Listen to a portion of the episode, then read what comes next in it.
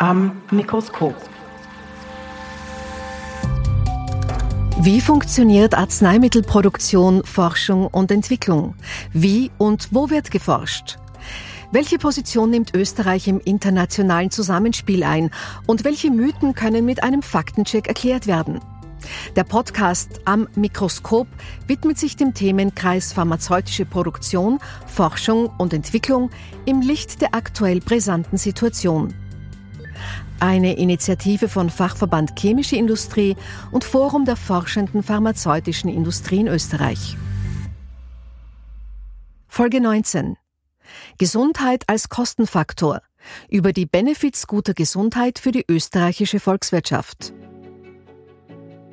Die Gesundheit ist zwar nicht alles, aber ohne Gesundheit ist alles nichts, hat Arthur Schopenhauer gesagt. Ja, Gesundheit ist für unser persönliches Leben sehr wichtig, sie ist aber auch ein wichtiger ökonomischer Faktor. Sie ist Voraussetzung für das Funktionieren unserer Gesellschaft. Doch wie bedeutsam ist sie wirklich? Was zeigen wirtschaftliche Indikatoren wie Krankenstände, die Anzahl gesunder Lebensjahre oder die Kosten des Gesundheitssystems. Mein Name ist Martine Rupp und ich begrüße diesmal Dr. Thomas Cipionka, Leiter der Forschungsgruppe Health Economics und Health Policy sowie Sprecher für Gesundheit im Institut für höhere Studien. Hallo. Grüß Gott. Und Universitätsprofessorin Doktorin Anita Rieder von der Medizinischen Universität Wien. Sie ist Leiterin des Zentrums für Public Health. Schön, dass Sie da sind. Hallo. Vielen Dank für die Einladung. Neben dem persönlichen Leid welche Kosten entstehen in unserer Gesellschaft durch Krankheiten? Ja, durch die Krankheiten entstehen vielfache Kosten, vor allem dadurch, dass auf der einen Seite ja das Leid selber natürlich Kosten verursacht, sogenannte intangible Kosten, weil man die schwer bewerten kann. Aber es entstehen natürlich auch Kosten, weil wir die Krankheiten überhaupt behandeln müssen also das heißt im Gesundheitswesen die sogenannten medizinischen Kosten und es entstehen auch die sogenannten indirekten Kosten, das heißt die Kosten, die wir tragen müssen, weil Menschen ausfallen aus dem Produktionsprozess, äh, nicht mehr an der Gesellschaft teilnehmen können und am Arbeitsprozess. Äh, auch das äh, sind da Kosten, die wir zu tragen haben. Hat sich das im Laufe der letzten Jahre oder Jahrzehnte irgendwie verändert? Es hat sich sicherlich insoweit verändert, als dass die Möglichkeiten der Behandlung, wir haben das zum Beispiel im, im Krebsbereich angeschaut, natürlich wesentlich besser geworden sind. Sie sind teurer geworden gleichzeitig. Das heißt also, wenn ich heute einen Brustkrebs zum Beispiel behandle, dann ist, sind die Kosten, die medizinischen Kosten deutlich höher, aber es sind auch die Erfolgsaussichten höher. Das heißt, das die intangiblen Kosten sinken und ebenso sinken die Verluste in der Volkswirtschaft, weil es auch immer mehr gelingt, auch im Krebsbereich zum Beispiel Menschen nach der Krebserkrankung wieder in Arbeit zu bringen und mehr an der Gesellschaft teilhaben zu lassen. Sie haben es schon erwähnt, die Krankheiten verursachen also nicht nur Kosten durch die medizinische Behandlung, sondern eben auch durch die Krankenstände und die ausgefallene Arbeitsleistung. Wie hoch sind die verschiedenen Anteile bei uns in Österreich? Das ist von den einzelnen Krankheiten sehr unterschiedlich. Wenn Sie zum Beispiel auf, an den Demenzbereich denken, wo wir ja auch vor kurzem eine Studie gemacht haben, also volkswirtschaftliche Effekte der Demenz, dann haben Sie natürlich von Demenz Betroffene in erster Linie in einem sehr hohen Alter. Das heißt, die indirekten Kosten sind hier deutlich geringer. Wenn Sie jetzt an das Rauchen zum Beispiel denken, dann sind die Folgen des Rauchens schon vor, deutlich früher, also auch schon im arbeitsfähigen Alter, da steigen die Kosten äh, im indirekten Bereich deutlich stärker als jetzt eben bei so einer Krankheit wie Demenz. Herr Dr. Cipionka, gibt es einen großen Unterschied zu anderen Ländern in der EU? Es gibt natürlich Unterschiede zwischen den einzelnen Ländern. Wir machen bei solchen Cost-of-Illness-Studien natürlich auch immer eine Literaturübersicht, wo wir schauen, ähm, was sagt die internationale Literatur und da kann es Unterschiede geben, zum Beispiel was die Großzügigkeit des Systems betrifft, aber auch, ob das System frühzeitig oder später agiert. Und das österreichische Gesundheitssystem ist zum Beispiel eher auf Reparatur ausgerichtet. Das heißt, da werden die medizinischen Kosten insgesamt durch zwei Faktoren höher, nämlich auf der einen Seite, dass es, dass wir mehr Fälle meistens haben, die wir behandeln müssen und die wir auch teuer behandeln müssen. Das heißt also zu wenig präventieren. Und wenn die Menschen dann sehr krank sind, dann kriegen sie eigentlich relativ viel. Das heißt, durch Prävention oder frühe Intervention könnten wir uns auch sehr viele Kosten ersparen. Kann man das irgendwie gewichten? In, in Prozenten. Das ist wahrscheinlich äh, jetzt, jetzt heikel oder schwierig, aber wie viel könnte man sich ersparen durch gezielte und bessere Präventionsmaßnahmen? Naja, im Grunde, wenn Sie zum Beispiel an das Rauchen denken, wenn Sie das Rauchen abschaffen würden oder wenn Sie den Alkoholkonsum, wie in einer anderen Studie von uns, wenn Sie den auf ein verträgliches Maß reduzieren, dann sind die Einsparungseffekte relativ groß weil sie eben große Teile der Bevölkerung betreffen. Also wir haben ja sehr viele Raucherinnen und Raucher in Österreich, die auch teilweise schon sehr früh anfangen. Das heißt, die Schäden bilden sich auch schon sehr früh, treffen die Menschen dann auch schon mit, mit 40, mit 50. Und das hat natürlich sehr negative Auswirkungen auf die Kostenberechnungen. Und wenn Sie so wollen, wenn Sie solche Risikofaktoren eliminieren, dann sinken die Kosten auf Null. Durch modernere Arzneimittel und Therapien ist es immer häufiger möglich, dass Menschen selbst bei schwerwiegenderen Erkrankungen wieder zurück ins Arbeitsleben finden, beziehungsweise auch schneller geheilt werden als früher. Gibt es Berechnungen, wie viel Kosten wir uns dadurch ersparen?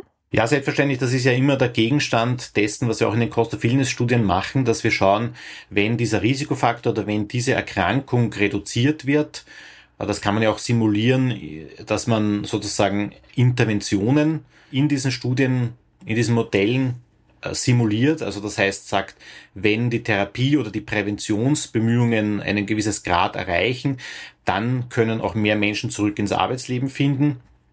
Bei der genannten äh, Studie zum Brustkrebs zum Beispiel sehen wir, dass relativ viele Leute potenziell ins Arbeitsleben finden können. Hier muss man einschränkend sagen, dass die Daten fast alle nicht aus Österreich kommen. Wir würden gerne so eine Studie machen, wo wir dann zum Beispiel beziffern könnten, was es konkret in Österreich bei zum Beispiel der Krebsbehandlung äh, für ein Potenzial gibt, wie viel sozusagen also Menschen mehr am Arbeitsleben teilhaben können, weil wir Krebs zum Beispiel erfolgreicher behandeln. Da frage ich gleich die Frau Professor Rieder, woran liegt denn das, dass es hier in Österreich nicht solche Studien gibt? Ist doch hochinteressant. Ja, mehrere Gesundheitsberichte und auch der Rechnungshofbericht ähm, haben wieder einmal bestätigt, dass wir sozusagen in der Datenlage Mängel haben. Das heißt, wir brauchen unbedingt Daten, um auch Steuerung im Gesundheitssystem durchzuführen, auch Zielsetzungen, die wir erreichen wollen, auch tatsächlich messbar zu machen. Und äh, es ist gerade auch der Präventionsbereich äh, natürlich davon betroffen und ähm, der Vorsorgebereich. Und es ist eben sehr schwierig hier zu steuern, zum Beispiel bei der Vorsorgeuntersuchung. Hier sind auch äh, mangelhafte Daten auch äh, aus der Vorsorgeuntersuchung, so dass man auch hier ähm, schlecht einen Steuerungsmechanismus äh, auch einführen kann und danach sich auch orientieren kann. Das heißt, die Datenlage sowohl im kurativen Bereich äh, wie auch im Präventionsbereich äh, sind stark verbesserungsfähig. Wir haben zwar einiges gelernt aus der Pandemie, wie viele Daten wir brauchen, welche Daten wir brauchen. Und ich hoffe sehr, dass wir hier einen enormen Schub bekommen haben, äh, die Datenlage deutlich zu verbessern, sodass wir also in Österreich auch solche Studien durchführen können. Jetzt ist die Pandemie aber natürlich etwas ganz anderes als äh, chronische Erkrankungen, weiß ich nicht, was in Österreich, Herz-Kreislauf und so weiter, wo, wo man ja langfristig die Daten bräuchte. Woran liegt denn das, dass wir sie nicht zur Verfügung haben? Ja, wir haben ein sehr in Sektoren geteiltes Gesundheitswesen. Äh, wir haben, glaube ich, sehr lange auch gebraucht, ähm, um die Digitalisierung voranzutreiben in diesem Gesundheitssystem. Und durch diese Sektoren, die hier nicht durch Datenbrücken verbunden sind, äh, wo man auch äh, diese Daten auch gemeinsam nutzen kann in einer Daten Basis und Datenbank und Datenplattform. Das hat natürlich vielfach auch in der Pandemie das war ein Lehrbeispiel auch für uns gezeigt, äh, wo wir natürlich enorme Verbesserungsvorstellungen haben aus Seiten jetzt der Forschung, aber natürlich auch was das tagtägliche Abwickeln betrifft.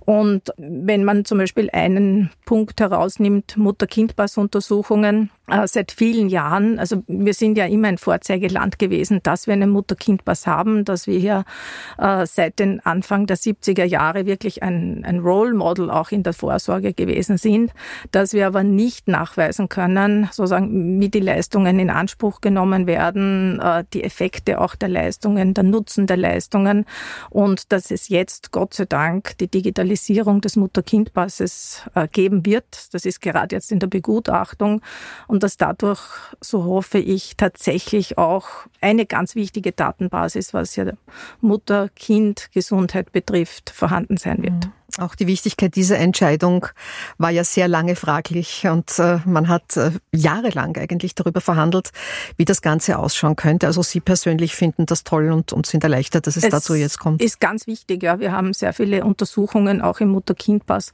wie zum Beispiel der orale Glukosetoleranztest. Das ist so mhm. ein Beispiel. Ich war damals auch im obersten Sanitätsrat, als wir es durchgesetzt haben, dass der aufgenommen wird. Schwangerschaftsdiabetes ist ein ganz wichtiges Thema, ein hoher Risikofaktor für auch für später spätere äh, Diabeteserkrankungen.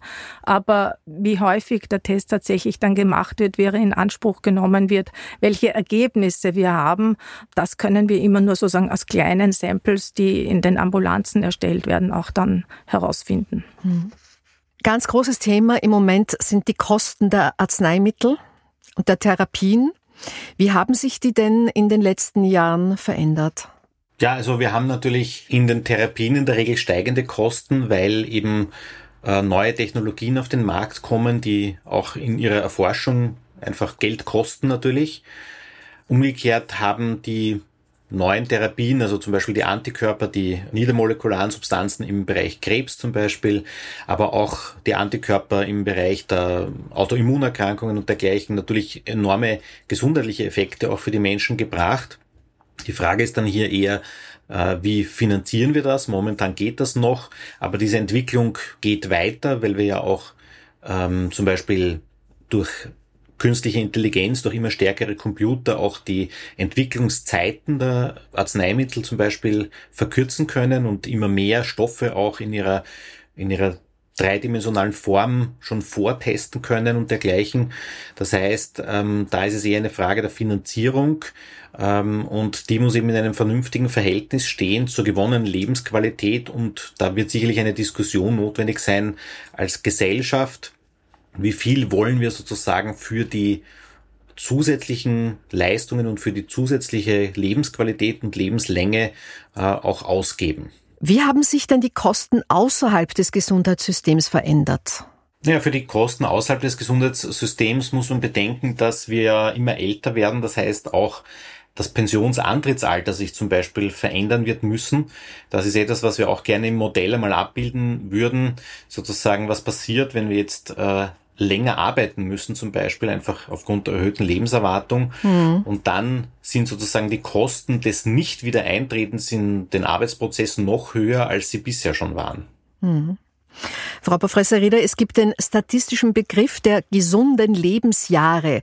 Was bedeutet er für unser Gesundheitssystem, für unsere Volkswirtschaft? Ja, also die gesunden Lebensjahre oder Gesundheitserwartung, wie immer wir es hier bezeichnen wollen, aber für uns sind sozusagen die gesunden Lebensjahre wirklich ein ausschlaggebender Indikator, ist auch für die Europäische Union ein Strukturindikator. Das bedeutet, das heißt, wie viel an gesunden Lebensjahren haben wir noch zu erwarten in einem bestimmten sozusagen Alter. Wenn man sagt, ab 65 ist es natürlich besonders spannend. Und äh, diese gesunden Lebensjahre, die sind natürlich in, immer verknüpft jetzt mit der alternden Gesellschaft, mit dem Thema. Und äh, es ist natürlich auch so, mit, dass mit verschiedenen Erkrankungen, wie zum Beispiel Diabetes, die Gesundheitserwartung auch deutlich reduziert ist. Und Zielsetzung muss es im Prinzip sein, dass wir es schaffen, auch Menschen mit chronischen Erkrankungen, wie zum Beispiel Diabetes, dass diese auch eine annähernd gleiche Gesundheitserwartung haben können wie sie eben auch äh, Menschen ohne Diabetes haben. Das heißt, das ist sicherlich ein Teil auch, wo hier Forschung sehr, sehr wichtig ist. Äh, das Management chronischer Erkrankungen, hier sind sozusagen alle Beteiligten im Gesundheitssystem gefordert, einschließlich des Präventionsbereiches.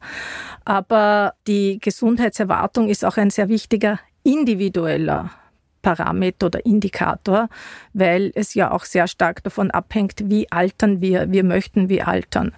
Und äh, wir haben natürlich alle einen sehr negativen Zugang auch schon alleine aufgrund unserer Diskussionen der alternden Gesellschaft. Mhm. Schrecklicher Aging, Ausdruck. Schrecklicher ja. Ausdruck der Aging Society. Wir gehen da sehr auf dem chronologischen Zählen des Alters sozusagen aus ja. und, und es werden immer mehr alte Menschen, aber wir müssen uns hier völlig einem Perspektivenwandel, glaube ich, unterziehen. Wir müssen von einer Longevity Society ausgehen. Das heißt, wir sind eine langlebige Gesellschaft und dieser langlebigen Gesellschaft äh, wird es einfach notwendig sein, dass wir das Alter möglichst weit hinauszögern, unabhängig jetzt von dem, was in der Geburtsurkunde steht. Und äh, dafür ist es ganz wichtig, dass wir sehr investieren in Prävention, Gesundheitsvorsorge, Vorsorgemaßnahmen generell, äh, dass wir ähm, in alle Primärpräventionsmaßnahmen investieren, sicherlich auch natürlich in die Altersforschung, weil da sind wir, glaube ich, noch nicht sehr gut aufgestellt. Ich habe jetzt gerade gehört, es gibt einen Durchbruch in der Alzheimer-Forschung, in der Demenzforschung. Ich lese das immer sehr begeistert, weil ich wirklich hoffe, dass, dass das meinem Alter, meinen fortgeschrittenen Jahren dann äh, mehr Qualität verleiht, wenn man da wirklich äh, was weiterbringt. Ähm, bin sehr gespannt, ob ich mal darüber berichten darf, dass da wirklich äh, Versuche schon erfolgreich waren. Hat sich denn die Anzahl der gesunden Lebensjahre in den vergangenen Jahrzehnten verändert? Sie hat sich verändert, indem die Lebenserwartung Erwartung ja kontinuierlich gestiegen ist und dann hatten wir diesen Bruch mit der Pandemie. Das haben wir ja alle nicht erwartet. Ich habe viele Vorlesungen gehalten, unseren Studierenden eigentlich sozusagen das Hypothetische vor Augen gehalten, dass auch Lebenserwartung stagnieren kann oder sogar sinken kann, dass das ein Krisenzeichen ist. Genau diese Krise haben wir erlebt. Mhm. Man muss aber sagen, dass dann die Gesundheitserwartung, das heißt die Lebenserwartung zeigt den Gesamtzustand Gesundheitszustand der Bevölkerung. Aber die Gesundheitserwartung gibt noch die Qualität dieser Lebensjahre wieder dass dieser bereits vor der Pandemie etwas gesunken ist in Österreich. Und der liegt weit auch unter dem EU-Schnitt, unsere Gesundheitserwartung. Das müssen wir leider auch sagen, obwohl unsere Lebenserwartung zum Spitzenfeld auch international gehört. Und äh, auch mit der Pandemie ist das nicht besser geworden, klarerweise. Auch hier unsere Gesundheitserwartung äh, sinkt und das sehen wir aber auch in anderen Ländern. Also hier sind wir äh, nicht speziell nur Österreich betroffen. Man muss hier aber auch sehr stark unterscheiden. Es trifft nicht alle sondern es trifft ganz besonders diejenigen, die sozial schwächer sind, die in sozial schwachen Regionen leben. Äh, und hier sichtlich auch besonders die Frauen. Also hier gibt es aus Spanien Studien, hier gibt es aus UK, Schottland Studien, USA hat das ganz drastisch vor Augen geführt.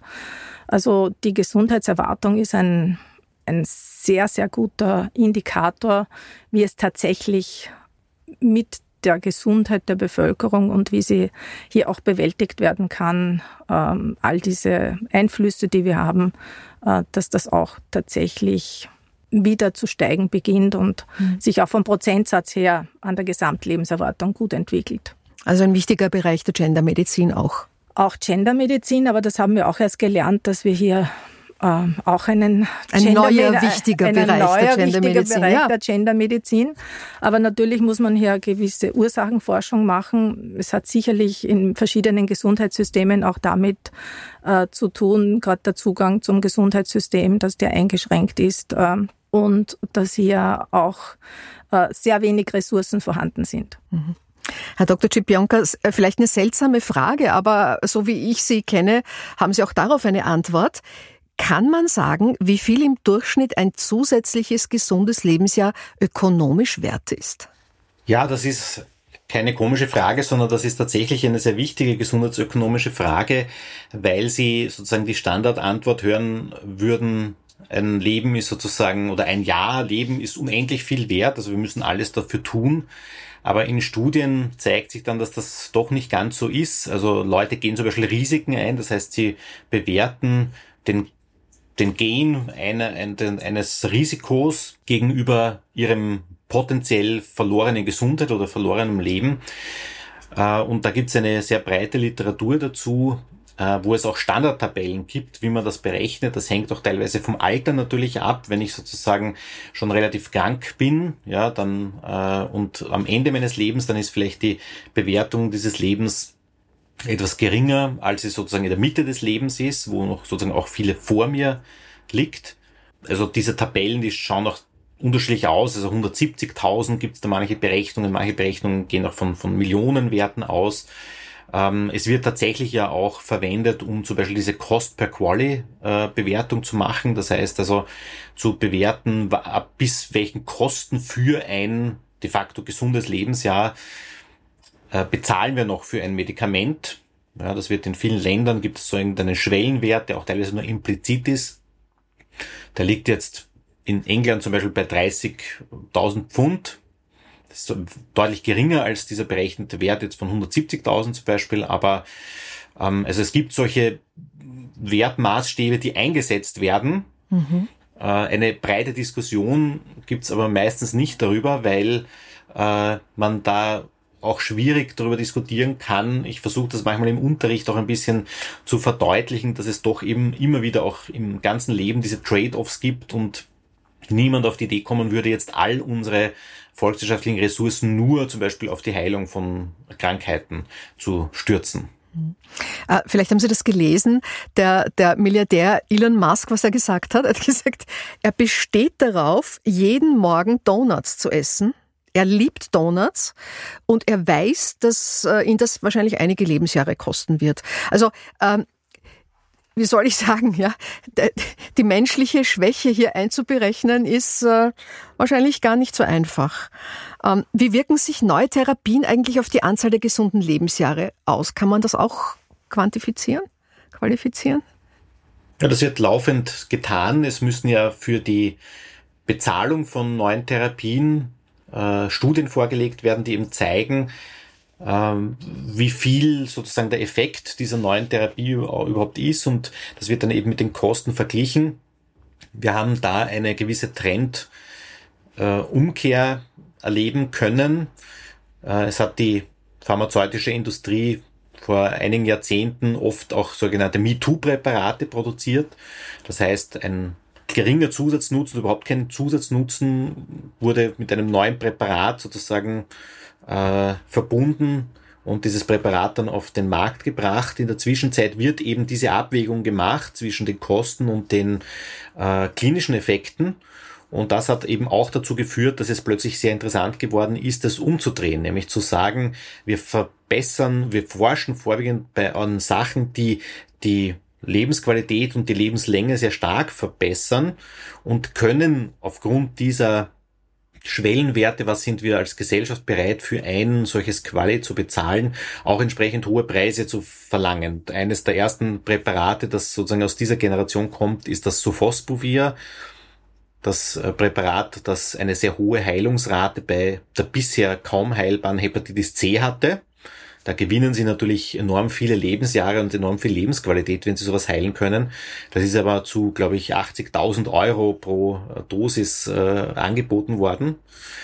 Und das wird sich fortsetzen. Wir arbeiten sozusagen, also nicht wir, aber die Gesellschaft oder die pharmazeutische Industrie arbeitet an Therapien, zum Beispiel Gentherapien zur, zur Therapie der Duchenne-Muskeldystrophie.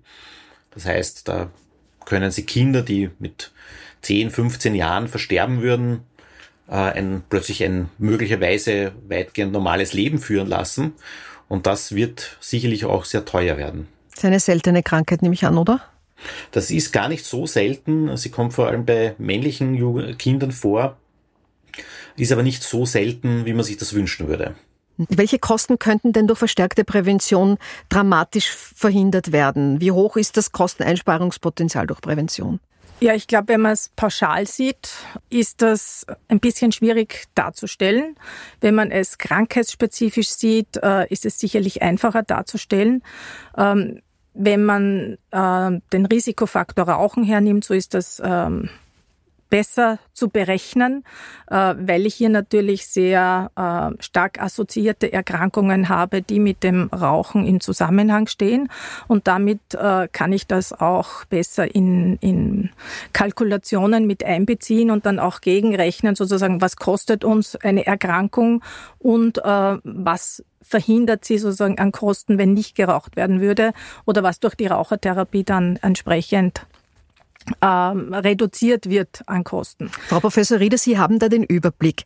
Was hilft denn wirklich? Es wurde jahrelang über Verbote diskutiert, über rauchfreie Lokale, äh, Rauchverbot am, am, Schulhof zum Beispiel. Äh, was nützt denn wirklich? Also eine einzelne Maßnahme herauspicken ist ganz schwierig, sondern das ist immer das Bündel der Maßnahmen. Mhm. Prävention ähm, hat sehr selten nur sozusagen eine einzelne Maßnahme.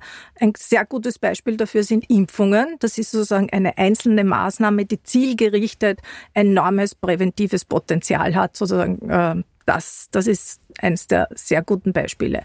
Beim Rauchen ist es so, dass äh, zum Beispiel das, der Preis äh, eine große Rolle spielt. Das heißt Steuern, Besteuerung, Werbeverbote natürlich auch. Aber das sind die äh, Dinge, wo man das wirklich auch sehr gut nachvollziehen kann und nachberechnen kann, äh, dass hier wirklich die Effekte auch da sind. Und es ist natürlich auch so, dass, dass dieses Bündel an Maßnahmen äh, nicht immer ganz klar ist, sozusagen, welche Maßnahme hat jetzt den größeren Effekt gehabt. Und man muss auch unterscheiden, sozusagen, diejenigen, die schon rauchen, dass ich eine Rauchertherapie dann in Anspruch nehmen kann. Es müssen auch die Therapien vorgehalten werden. Es müssen die Rahmenbedingungen auch vorhanden sein. Das heißt, ein rauchfreies Krankenhaus äh, ist sozusagen eine, ja, ein, ein, ein ganz natürlicher Ort im Prinzip, wo nicht geraucht werden soll. Aber auch das ist in Österreich äh, sehr schwierig durchzusetzen. Wenn wir in Krankenhäuser gehen, sehen wir natürlich immer noch, dass geraucht wird.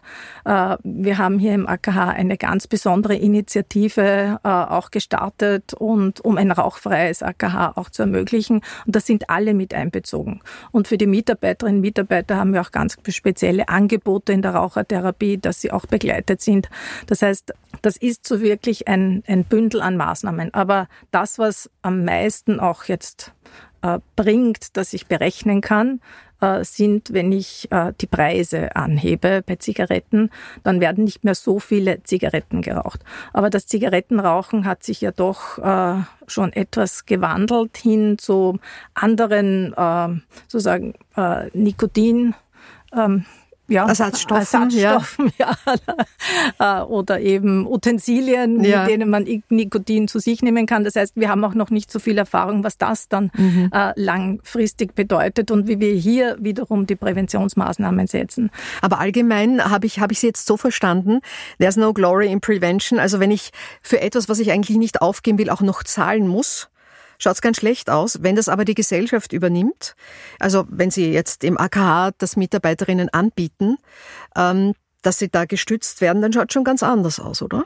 Ich glaube, ein Verbot, ohne dass ich auch ein Angebot mache mhm. für Patienten und auch, äh, weil das ist eine Abhängigkeitskrankheit. Also für Patienten muss ich ja auch irgendwie vorsorgen, dass einer wichtiger Risikofaktor, den sie haben, weil sie zum Beispiel Gefäßerkrankungen haben etc., äh, dass ihnen auch diese Therapie äh, vorgehalten wird, ja, und nicht vorenthalten wird. Und genauso ist es natürlich auch äh, für die Mitarbeiterinnen und Mitarbeiter, es ihnen zu erleichtern, am Arbeitsplatz nicht zu rauchen, was oft sehr große Effekte hat in die Freizeit, wo dann auch nicht mehr geraucht wird. Und ich habe ja sozusagen in meinem ganzen Sozialmedizinerinnenleben sehr viel Rauchertherapie persönlich äh, machen dürfen in vielen großen Unternehmen. Und da ist immer auch das Environment natürlich, ähm, die Kultur, mit der man damit umgeht, äh, etwas ganz, ganz Wesentliches. Mhm. Ich würde gerne vielleicht noch zu den Kosten von der Prävention etwas sagen.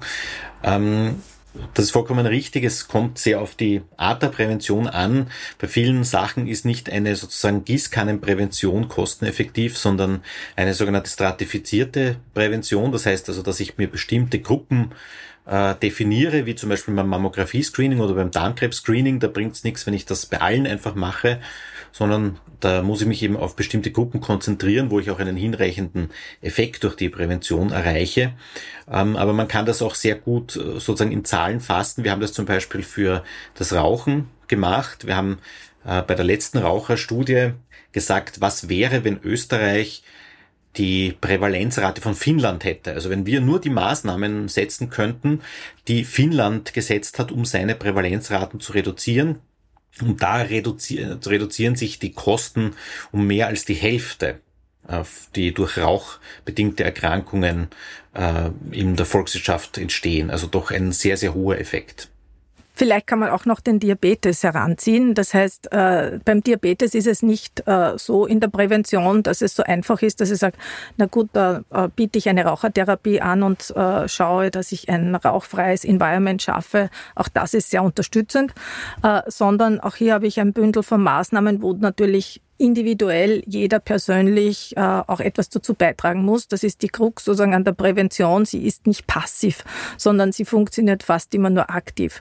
Und äh, beim, beim Diabetes ist es so, dass es sehr viele Untersuchungen gibt. Das heißt, dass man besonders auch bei Hochrisikopopulationen, die schon eine eingeschränkte Glukosetoleranz haben, ähm, übergewichtig sind, ähm, dass diese auch tatsächlich sehr gut ansprechen auf die Präventionsmaßnahmen, Lebensstilmaßnahmen und das wirkt sich auch in gesünderen Lebensjahren aus. Das heißt, das hat tatsächliche Effekte im Laufe des Lebens. Und Prävention funktioniert äh, leider nicht so einmalig Präventionsmaßnahme, sondern das ist eine Life Course äh, Activity und äh, das macht es natürlich auch nicht einfacher, aber es hat einen großen Effekt dann in den gesunden Lebensjahren. Bleiben wir gleich beim Thema Diabetes, wenn es Ihnen recht ist. Es gibt ja jetzt neue und, und, und spannende Medikamente. Äh, welche Kosten können denn durch einen verstärkten oder verbesserten Einsatz von Medikamenten reduziert werden? Wie hoch ist das Kosteneinsparungspotenzial durch einen verbesserten Einsatz von Medikamenten? Die Potenziale hängen natürlich sehr stark von der Krankheit ab. Wir haben das zum Beispiel bei der Hypercholesterinämie angeschaut. Es war recht erstaunlich, wo wir die Studie gemacht haben, wie hoch eigentlich die Prävalenz von Hypercholesterinämie zum Beispiel in der österreichischen Bevölkerung ist. Wir haben zwar deutsche Daten genommen, aber das waren eben epidemiologische Studien aus der Gesamtbevölkerung und die haben wir dann auf Österreich umgelegt. Ähm, und da sieht man natürlich schon, dass die Senkung auf ein akzeptables Niveau einiges an Kosten einsparen kann. Äh, und ganz ähnlich wäre das zum Beispiel auch bei der Adipose das möglich oder bei dem Diabetes eben, der vorhin erwähnt worden ist. Das heißt, wenn hier effektive Therapien äh, angewandt werden, dann sind natürlich auch Kosteneinsparungen möglich.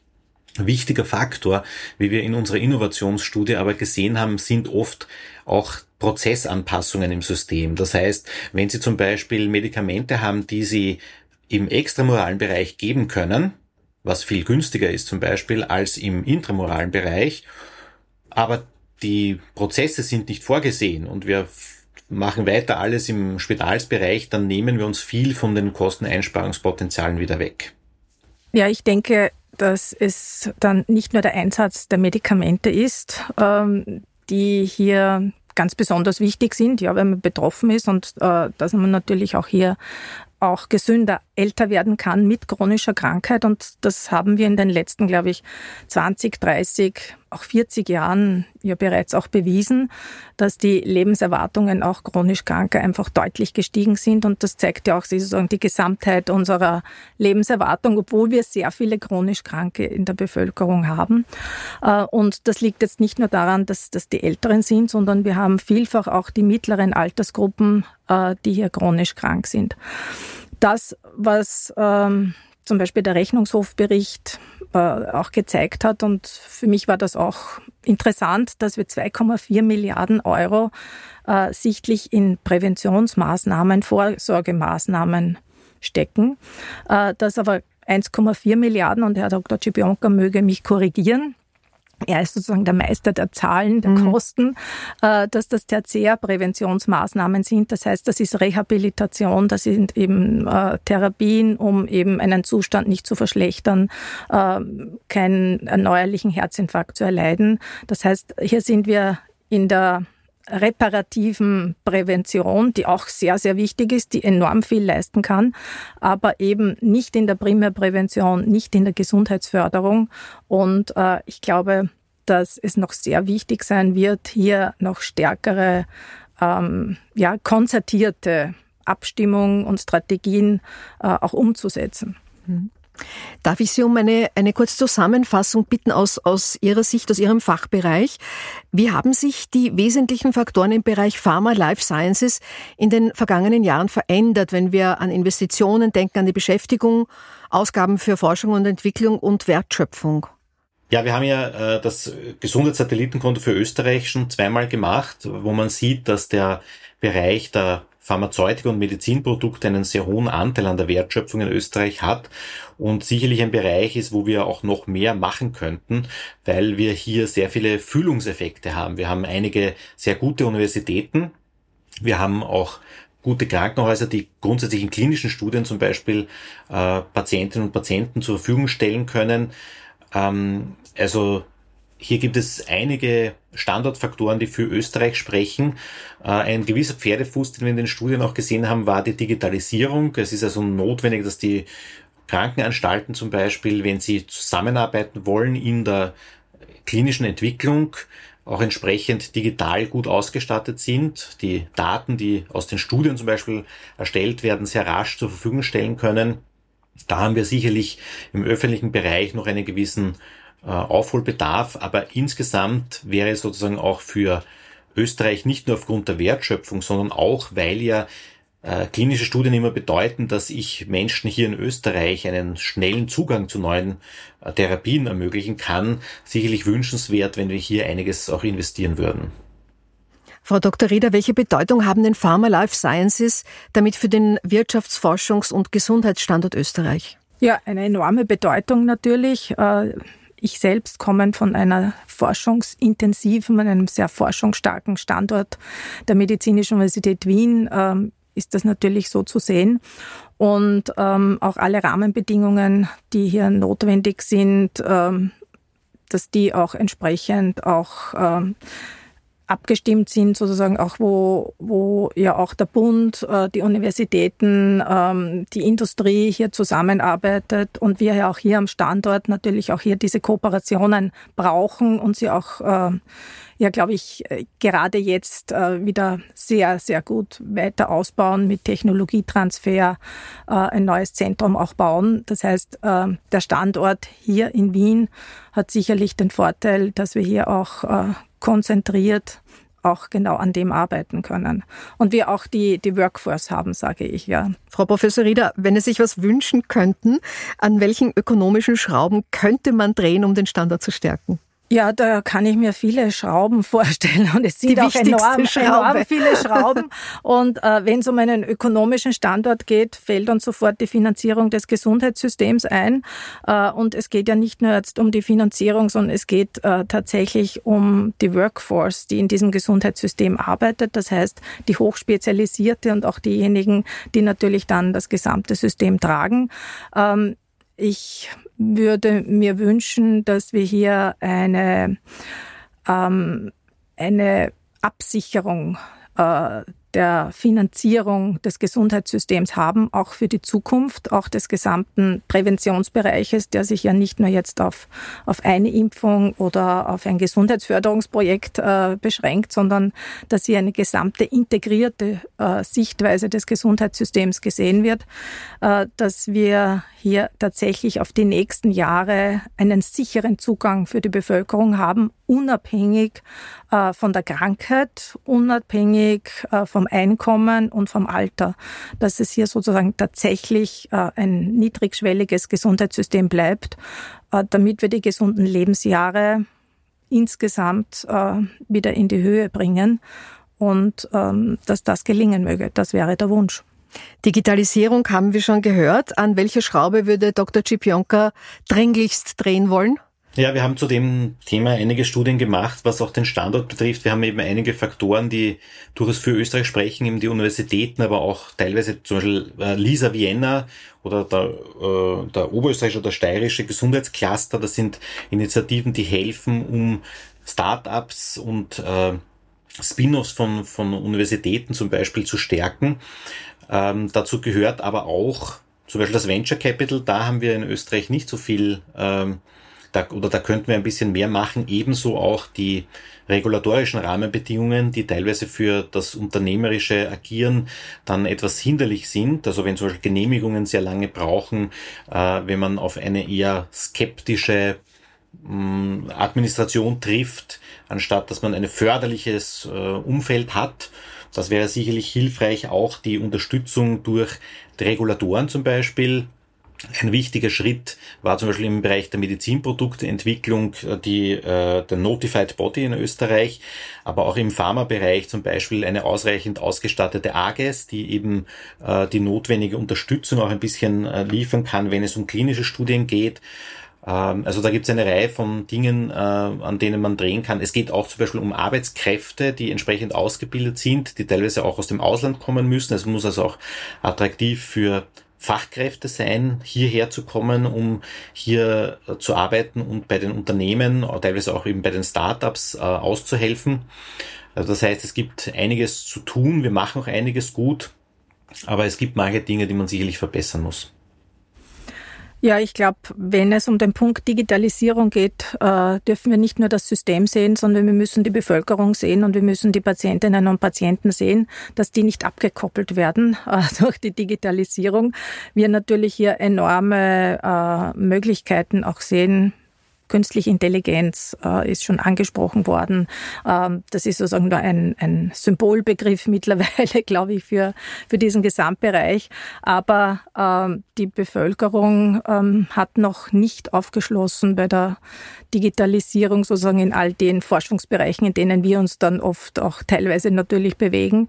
Und äh, es gibt ja auch äh, entsprechende Surveys zur, sozusagen zur digitalen Kompetenz. Äh, der Bevölkerung und da sehen wir halt schon sehr große Lücken. Das heißt auch äh, die, die Education der Bevölkerung im Bereich Digitalisierung in allen Altersgruppen, besonders auch natürlich dort, ähm, wo ich weniger Bildung habe, weniger Zugang eben auch aufgrund von Sprache und Bildung und ähm, wenig Ressourcen, auch finanzielle Ressourcen. Äh, dort ist es ganz wichtig, dass hier die Digitalisierung und vor allem die digitale Kompetenz ähm, gehoben wird, weil sonst wird das nicht mehr funktionieren. Das heißt, da wird ein, ein großer Grad entstehen und dann ein Gap äh, zwischen denen, die sich noch zurechtfinden in dem System äh, und auch Zugang zu Medizin haben und den anderen, die keine Systemanbindung mehr finden, weil sie mit der Digitalisierung nicht mehr Schritt halten können. Ja. Und eine so unfaire Gesellschaft wünschen wir uns alle nicht, ganz im Gegenteil. Ähm, ich merke, es ist viel zu tun für Sie beide. Herzlichen Dank, dass Sie es tun und alles Gute für Ihre Arbeit und danke für Ihre Expertise bei unserem Podcast. Danke, Frau Professor Anita Rieder. Danke, Dr. Thomas Cipionka. Alles Liebe und alles Gute. Dankeschön. Danke, wiederschauen.